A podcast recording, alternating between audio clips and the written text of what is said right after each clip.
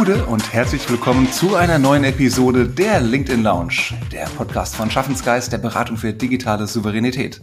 Mein Name ist Thomas Herzberger und heute wie so oft bei mir meine Co-Founderin Marina Zayatz. Hallo Marina.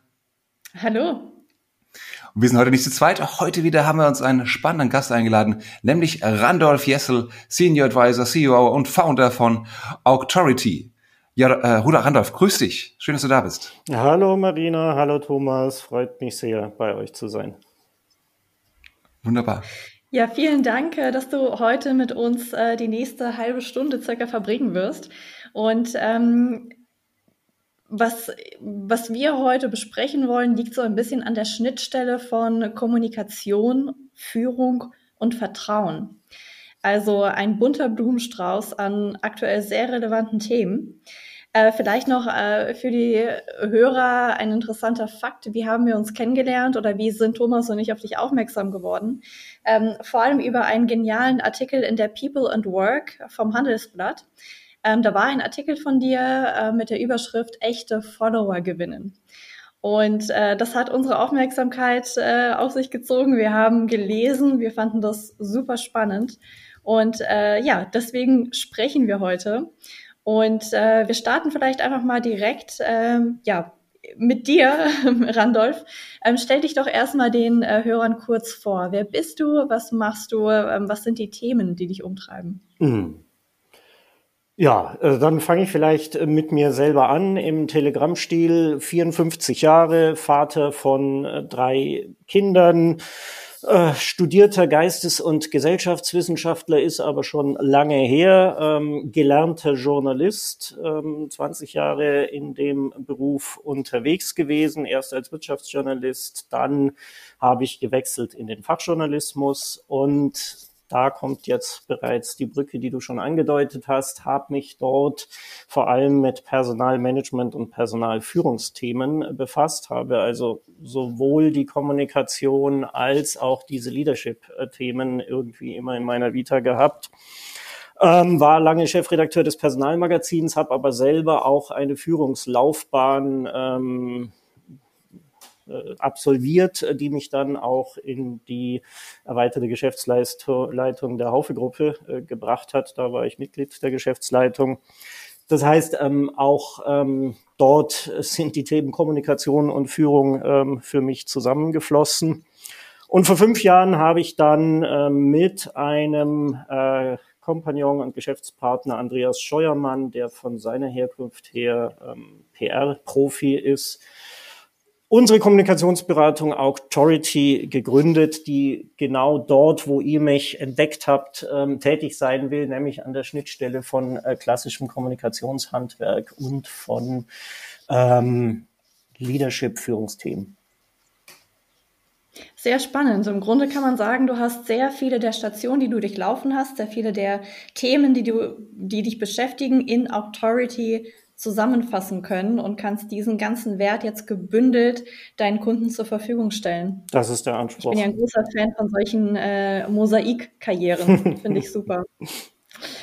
Ähm, vielleicht direkt äh, mit der ersten Frage einsteigen. Ähm, mit welchen Fragen kommen denn die meisten ähm, Kunden, ich vermute ganz oft vor allem Führungskräfte, auf euch zu, auf Andreas und dich? Was, was treibt die Leute jetzt äh, aktuell gerade um? Genau.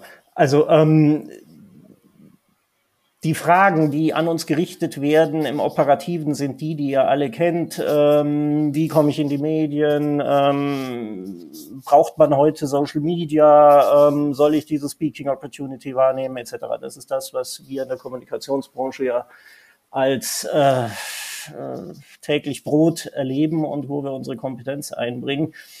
Äh, viel spannender ist aber die Frage, was treibt die Leute an? Und äh, die hast du mir ja Gott sei Dank vorab schon zugerufen. Jetzt hatte ich noch einen Abend drüber nachzudenken. Und glaube, also in unserem Fall sind es zwei große ähm, Antriebe, ähm, die unsere Kunden beschäftigen und vor allem dort die äh, Führungskräfte. Denn wir arbeiten sowohl mit Führungskräften, ähm, die sich einen Namen machen wollen, die Dinge bewegen wollen etc. Aber wir arbeiten auch mit Experten, die sich in ihrem Fachgebiet einen Namen machen wollen. So, und was bewegt, ähm, glaube ich, ähm, gerade die Führungskräfte und gerade dann, wenn sie sich an uns wenden, das sind aus meiner Sicht zwei große ähm, Bereiche, sie wollen und müssen etwas bewegen. Das mhm. ist ja wirklich die Aufgabe von ähm, Managern, Führungskräften etc. Sie müssen Dinge in Bewegung bringen. Sie müssen Menschen in Bewegung bringen. Sie müssen Menschen hinter sich bekommen.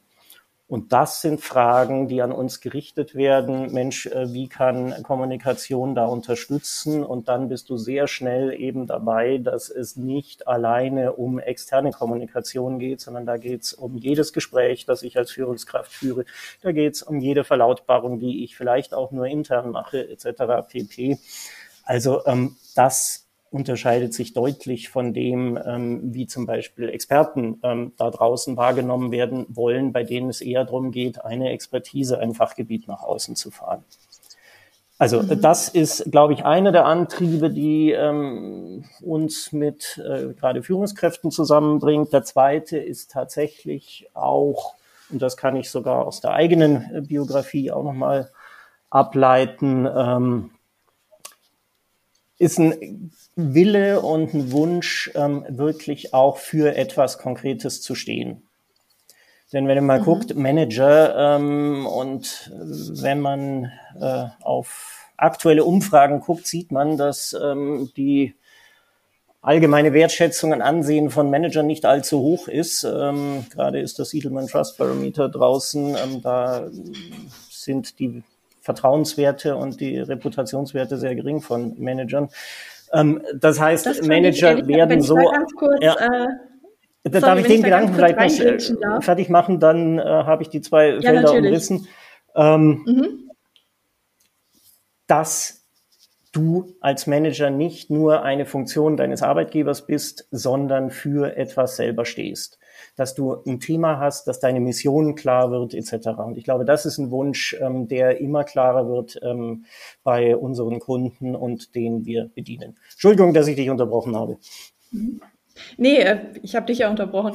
ähm, nee, weil du das Edelmann Trust Barometer erwähnt hast. Und da hattest du ja auch gerade jetzt ähm, einen Artikel geschrieben und da hieß es, dass ähm, in diesen Ergebnissen unter anderem sichtbar war, dass Vorstände oder CEOs vor allem sogar noch hinter Journalisten ähm, und hinter äh, Politikern mhm. quasi erscheinen. Und das fand ich dann doch schon sehr erstaunlich, weil in der öffentlichen Wahrnehmung ja, habe ich eher das Gefühl, dass eher Journalisten oder Politiker noch eher weiter hinter CEOs zurückbleiben. Ich glaube auch die alten Edelmann Trust Barometer aus den früheren Jahren, äh, da waren Journalisten auch immer weiter hinter den äh, CEOs und auf einmal äh, haben die so viel an Vertrauen äh, eingebüßt. Das finde ich schon sehr, sehr krass. Hast du da eine Erklärung für?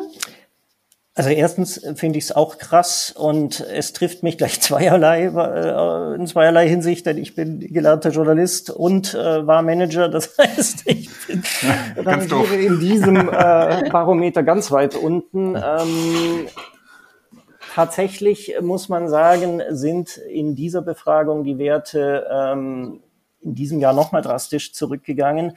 Es gibt aber einen wichtigen Anhaltspunkt, ähm, der Managern durchaus Mut machen darf. Und das ist die Tatsache, ähm, Edelman fragt zweierlei. Generell, wie sehr traut ihr Managern äh, und Managerinnen zu, das Richtige zu tun?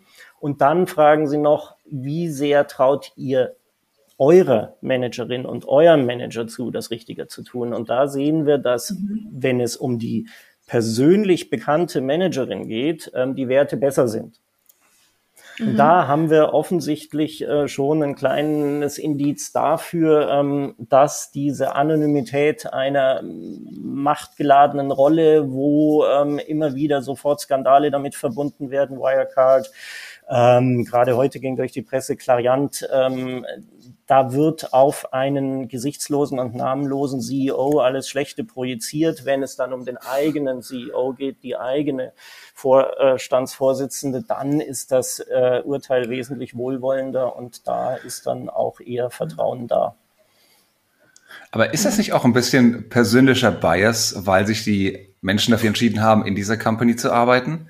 Ich erinnere mich, äh, als ich einige Finanzkunden unterstützt habe, da war das häufig auch so, welche Bank mögen Sie? Keine. Außer meine, die ist okay. Weil das eben eine aktive Entscheidung war, die ich getroffen habe.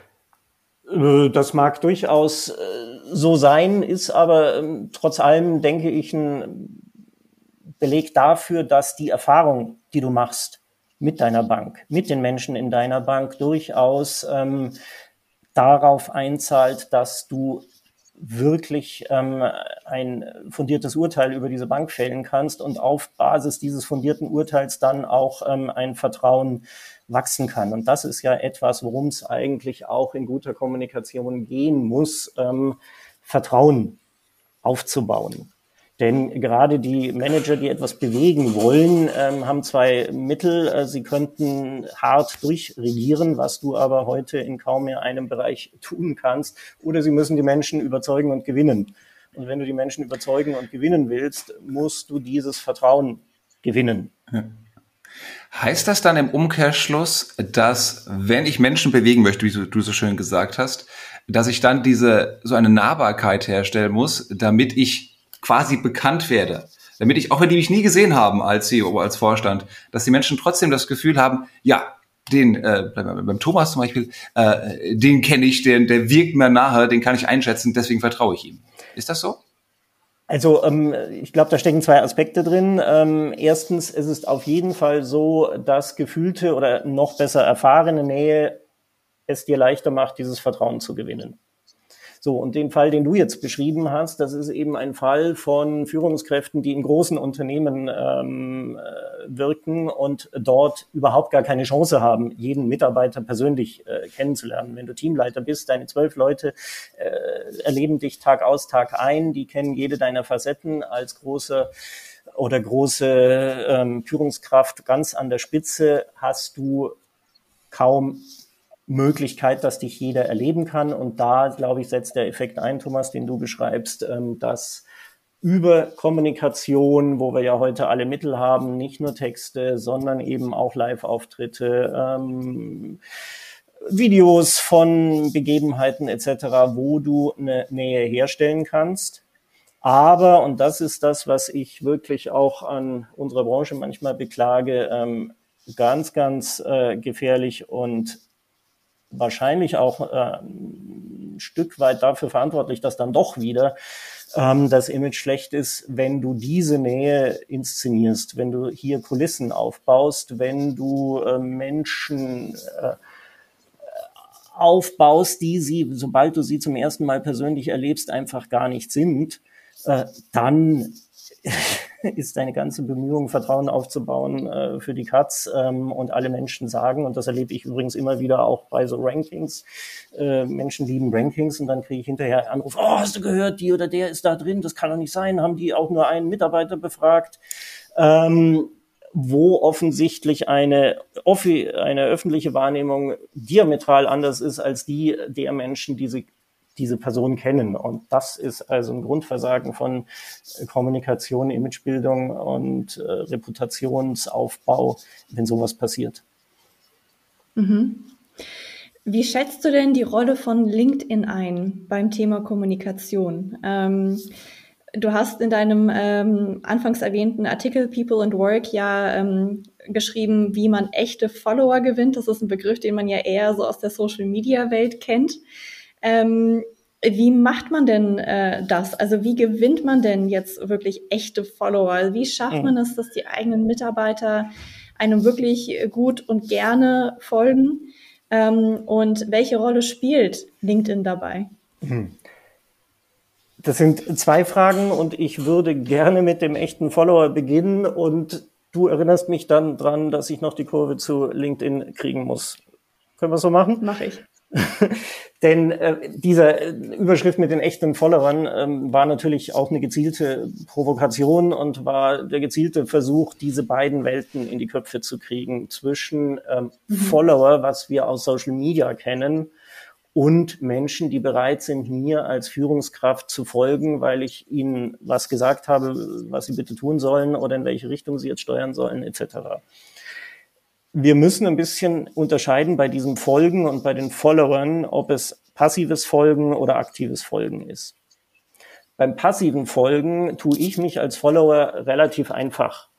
Denn ich habe ähm, einfach äh, irgendwas gesehen, gehört, angeguckt, ähm, finde es ganz nett und drücke auf Like oder schreibe noch einen Kommentar drunter. Das ist passives Folgen, das ist Follower, wie wir sie im äh, Social Media erleben, hilft aber einer Führungskraft, die Dinge und Menschen in Bewegung bringen müssen, herzlich wenig. Denn äh, mhm. was diese Menschen brauchen, ist Menschen, die wirklich bereit sind, sich irgendwo ganz einzubringen, die vielleicht sogar ähm, extra Meilen gehen müssen, Überstunden schuften müssen, etc.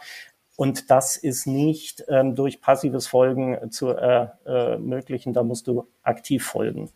Und zum Beispiel, wenn ich euch einfach diese Anekdote erzählen darf, kennt ihr dieses Video vom Dancing Guy?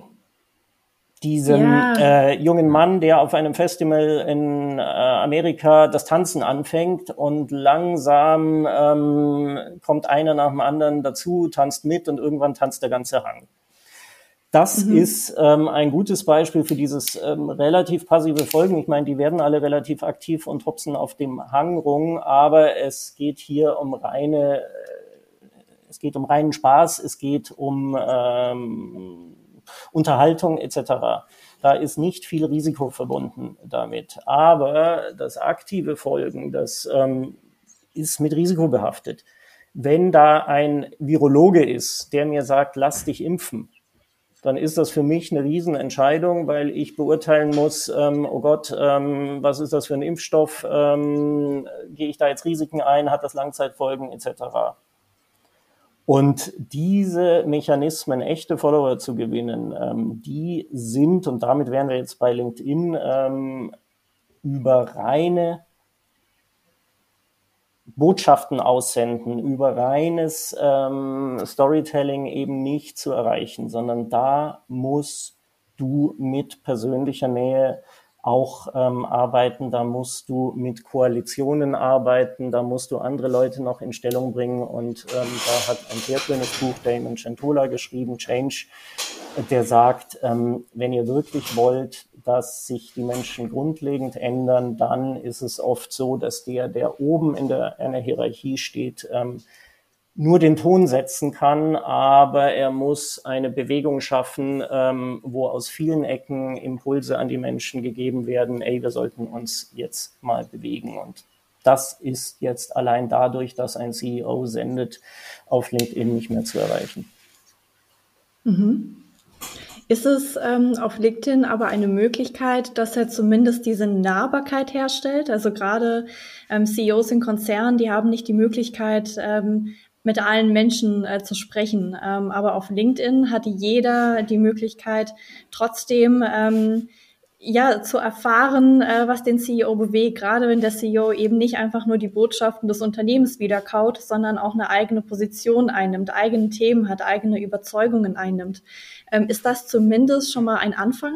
Ja, Unbedingt und so äh, nutzen ihn die LinkedIn auch ähm, die Managerinnen und Manager, die das ähm, virtuos machen. Du kannst dort natürlich Themen setzen.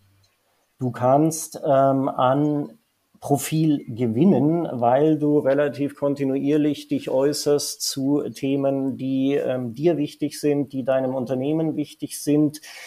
Du wirst gesehen, wenn du Videos hochlädst, ähm, bist du sogar ein Stück weit erlebbar als Mensch. Ähm, das heißt, das sind auf jeden Fall Effekte, die man dort nutzen kann und nutzen sollte. Nur wie gesagt, das mit der Nähe ist durchaus zwiespältig und muss sehr sensibel gemacht werden, denn wenn diese Nähe äh, inszeniert ist, konstruiert ist und nicht dem entspricht, wie man dich erlebt, wenn man wirklich in deiner Nähe ist, dann hast du ein Problem.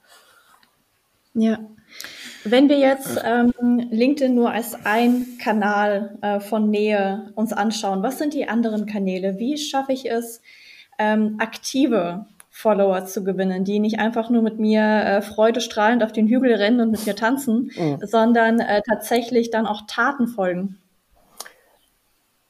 Genau deswegen sage ich eben, ähm, greift klassische Kommunikation oder wenn man mit Führungskräften arbeitet, immer nur auf externe Kommunikation guckt, äh, nicht weit genug. das ist wirklich ein Zusammenspiel. Und wenn man sich einfach nochmal den Alltag eines Managers, ich war ja auch einer, anguckt, ähm, da ist 90, 95 Prozent der Kommunikation Mensch zu Mensch.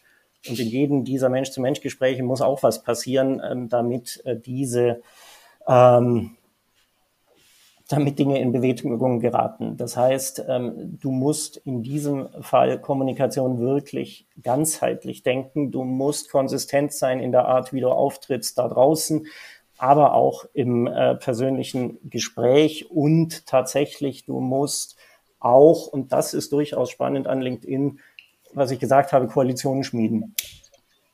Es genügt manchmal nicht, wenn du der Einzige bist, äh, der irgendetwas empfiehlt oder sagt, sondern ähm, such dir andere, äh, die dasselbe sagen. Ähm, verbinde dich und ähm, nimm auch Signale wahr ähm, von denen. Und da ist LinkedIn die, die du brauchst. Und da ist LinkedIn in einer größeren Zielgruppe natürlich super, weil du über das, was du postest, auch Feedback kriegst, ähm, dass du wieder einbauen kannst in deine Überlegungen, wie der nächste Schritt ist, wie du es besser verkaufen kannst, etc.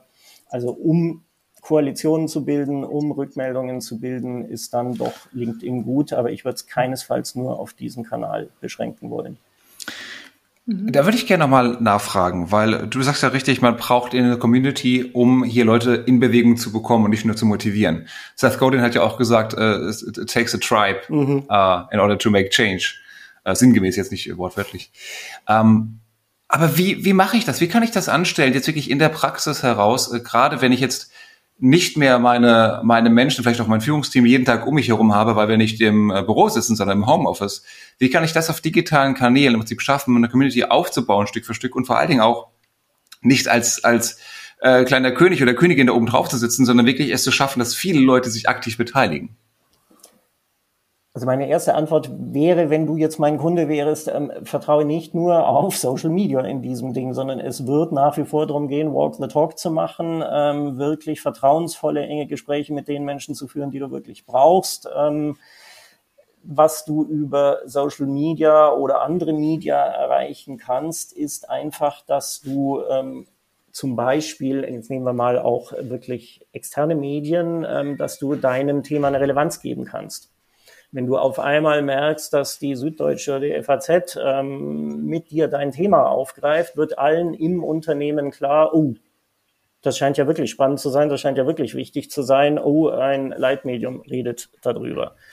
Wenn du in Social Media ähm, dich dazu äußerst, wirst du ähm, Rückmeldungen kriegen von Leuten, die sagen, oh ja, ganz ähnlich ist es bei uns auch. Ähm, zack, hast du vielleicht einen Kontakt in ein Unternehmen, das gerade am selben Ding, äh, am selben Thema äh, schraubt und ihr könnt euch austauschen. Ihr könnt euch auch gegenseitig ähm, dort den Rücken stärken, äh, dazulernen etc.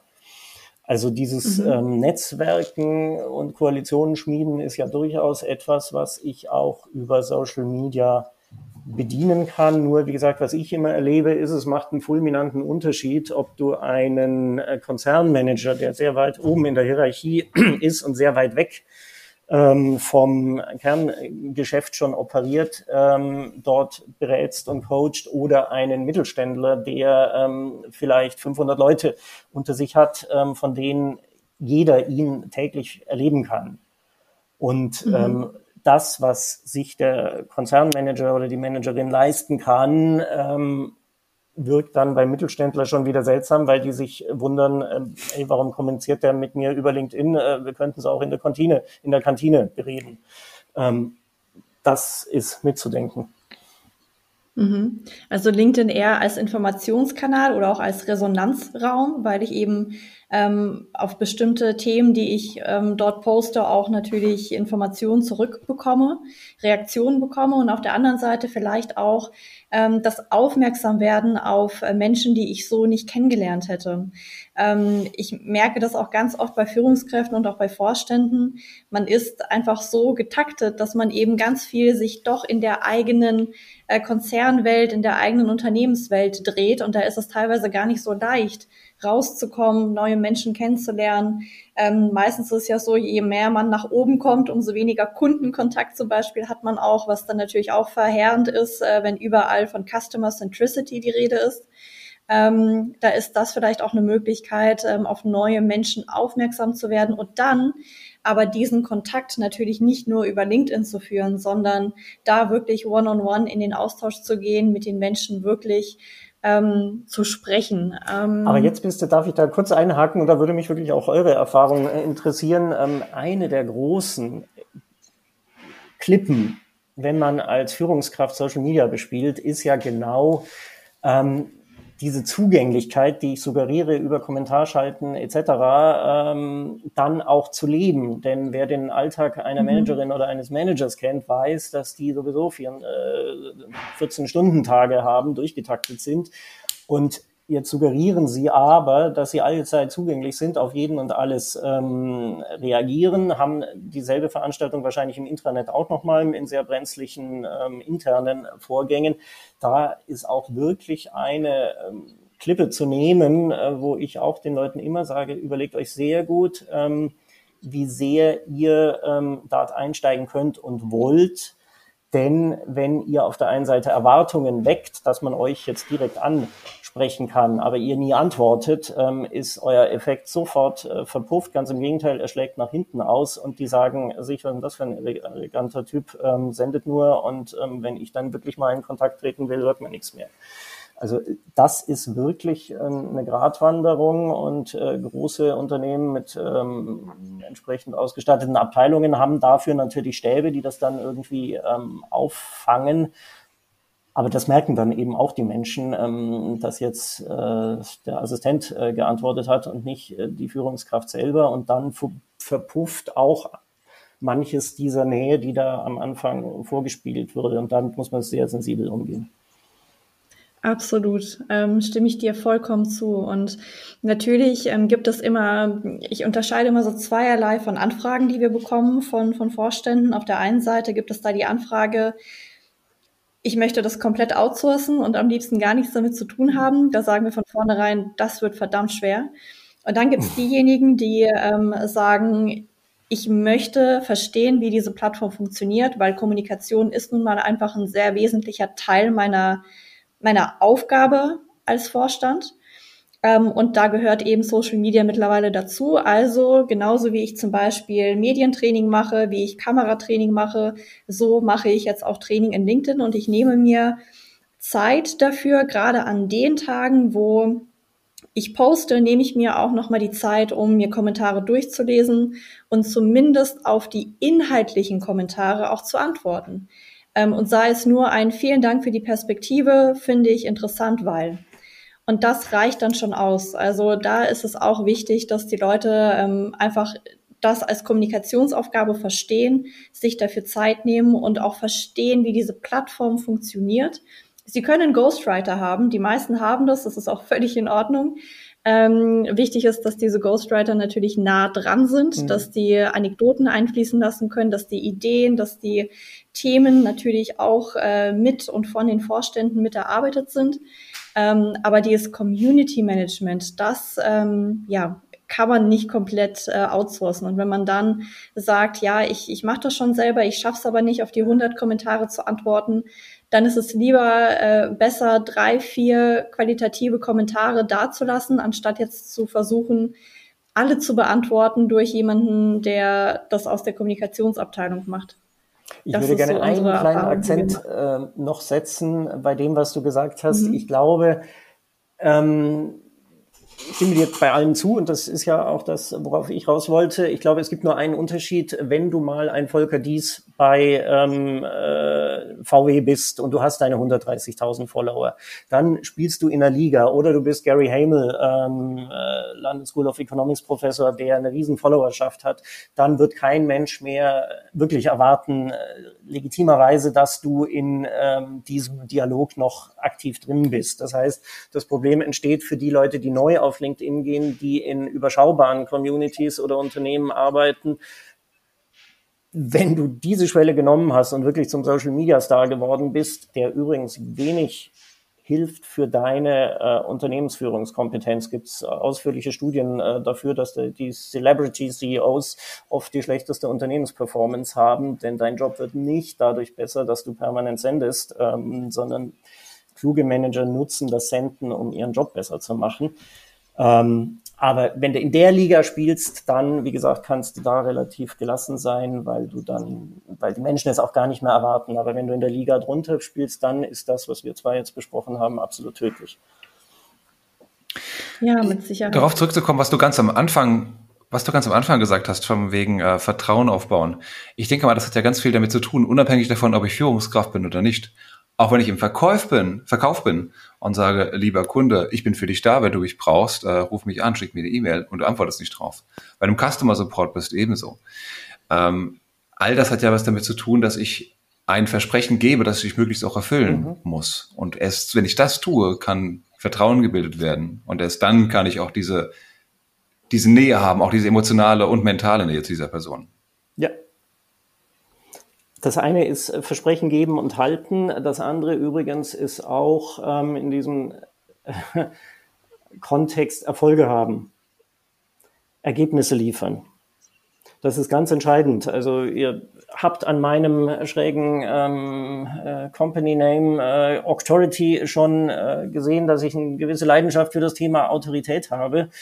Ähm, und die äußert sich auch darin, dass ich einen Google Alert habe zum Wort Autorität. Und die melden mir immer wieder, ähm, wenn irgendwo das äh, Wort Autorität auftaucht. Und äh, am meisten taucht das Wort Autorität auf, wenn ein Fußballtrainer viermal hintereinander verloren hat.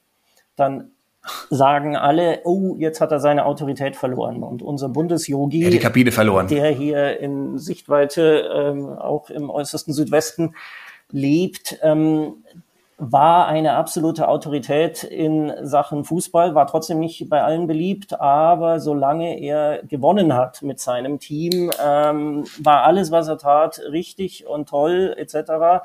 Und als er dann in der Vorrunde in Russland rausgeflogen ist, war alles falsch und war alles daneben und war seine Autorität futsch, weil die Erfolge nicht mehr gekommen sind.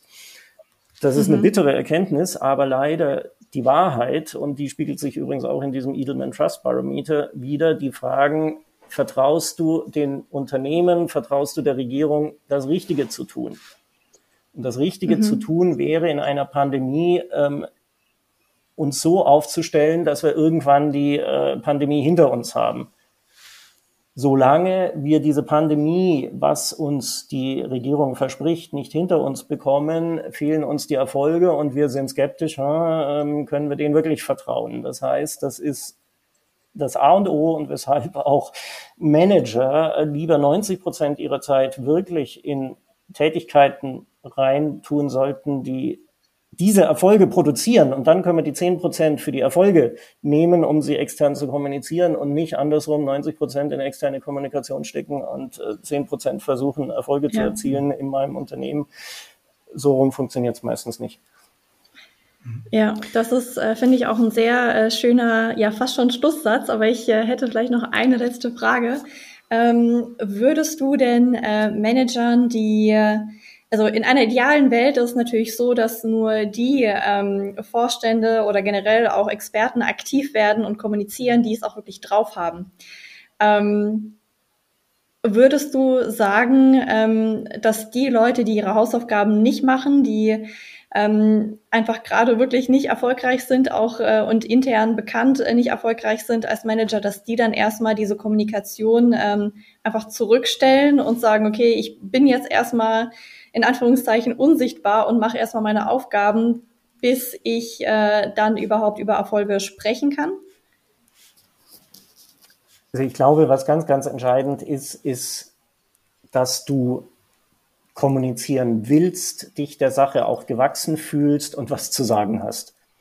So einfach mhm. äh, ist das, wenn du aus, und es gibt einfach Pflichttermine für Führungskräfte, Pressekonferenz, äh, Jahreshauptversammlung etc., da müssen die ähm, Flagge zeigen, aber deswegen fühlen sie sich auch an wie äh, Pflichttermine und sind oft, oft nicht besonders inspirierend, wobei man das besser machen kann.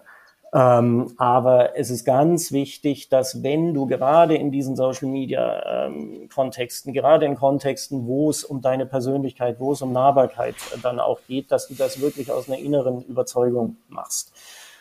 Und weil du es wirklich willst.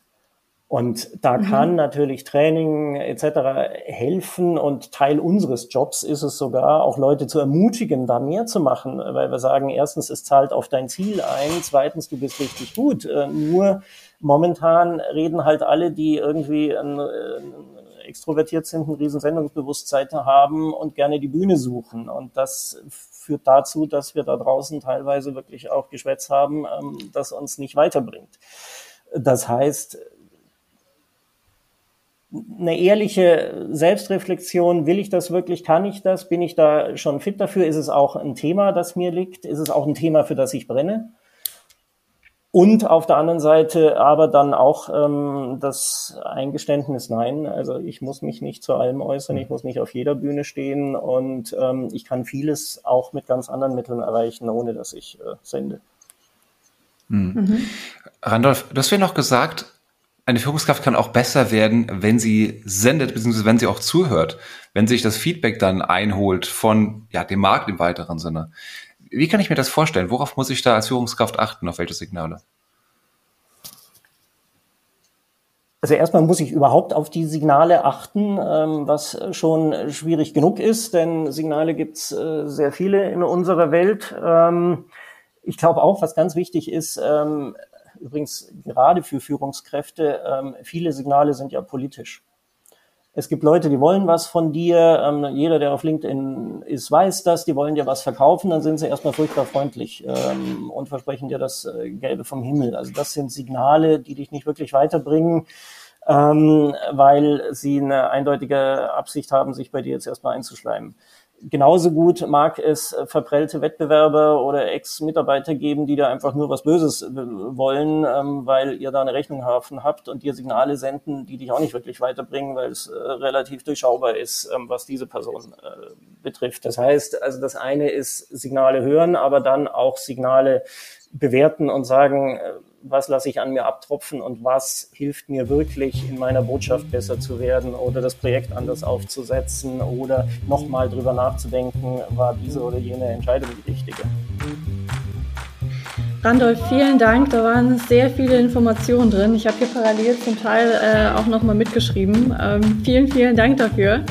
Und äh, ja, dann äh, bleibt mir nur noch zu sagen, adieu, bis zum nächsten Mal. Thomas, hast du noch letzte berühmte Worte?